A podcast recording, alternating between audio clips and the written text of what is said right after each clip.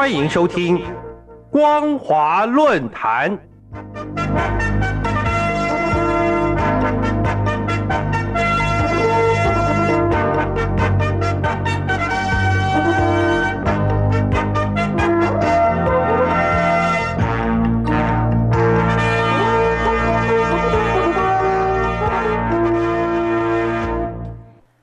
各位听众朋友，大家好，欢迎收听今天的光华论坛，我是兰玲。今天要谈论的主题是中共进退失据，难以逆转经济暗淡前景。先前，中共国务院召开了第十次的深化放管服改革电视电话会议时，总理李克强曾经说，中国的经济受到超乎预料的因素影响。因此，必须加大放管服的改革力度，稳定成长、就业和物价，才能够保持经济运作。而放管服指的是简政放权、放管结合、优化服务，是一种经济改革政策的简称。另一方面，华为集团总裁任正非对内发表了一篇文章，预测全球的经济。在未来的十年将持续衰退，因此必须尽量降低成本，提升盈利。连跟中共当局关系极为密切、堪称大到不能倒的企业，对经济前景都这么悲观，不仅反映出大陆的企业正面临着存亡之秋，更凸显中国的经济发展已经迎来了紧缩和危机的时刻。北京当局。为了替二十大营造出繁荣昌盛的社会景象，同时掩盖历年来的困境，因此由国家统计局发布了十八大以来的经济社会发展成就系列报告。虽然账面上的数字看起来很漂亮，但实际情况是否真的像官方所说，仍有疑虑。加上观察中国大陆近期的总体经济表现，今年。恐怕是难以达成 GDP 成长五点五帕的目标。事实上，今年中国大陆的经济情况，因为严格的风控防疫措施、需求萎缩、供给冲击和预期减弱等因素，在第二季起开始出现了经济放缓的情况。虽然政府不断的推出各种政策，希望能够稳定经济，但除了汽车产业之外，对其他产业都没有明显的效果，连作为龙头的房地产业都呈现负成长。具体来说，目前中国大陆面临的经济问题可分成三个部分：第一，新冠肺炎疫情不但对经济发展带来了许多不确定性，一系列严格的动态清零防疫政策。也对社会经济产生了难以估计的巨大成本，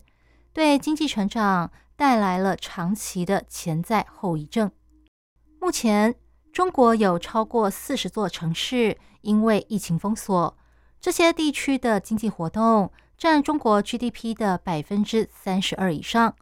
其中还包含作为经济与金融中心的上海。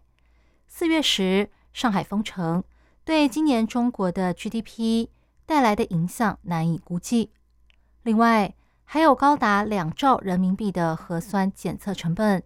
以及工厂停工导致的供应链受阻、城市封锁导致的各行各业受到重挫等等，都使中国的经济发展更加的恶化。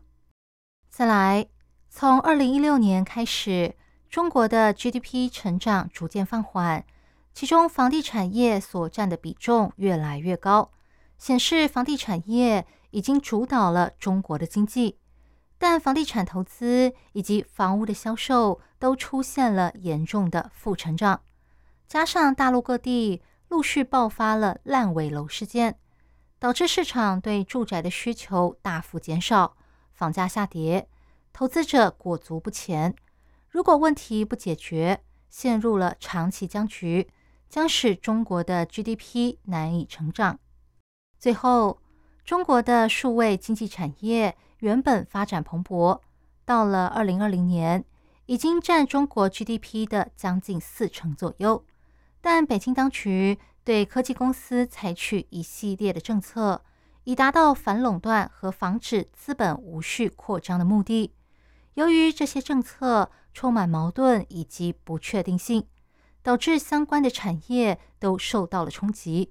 不但股价暴跌、投资巨减，更引发了裁员潮，导致就业市场萎缩，连带影响了中国 GDP 的成长。自二零一三年习近平上台以来，除了二零二一年外，中国的经济成长率每年都在下跌。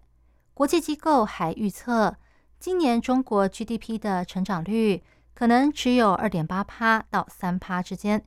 与官方预测的五点五趴相差很多。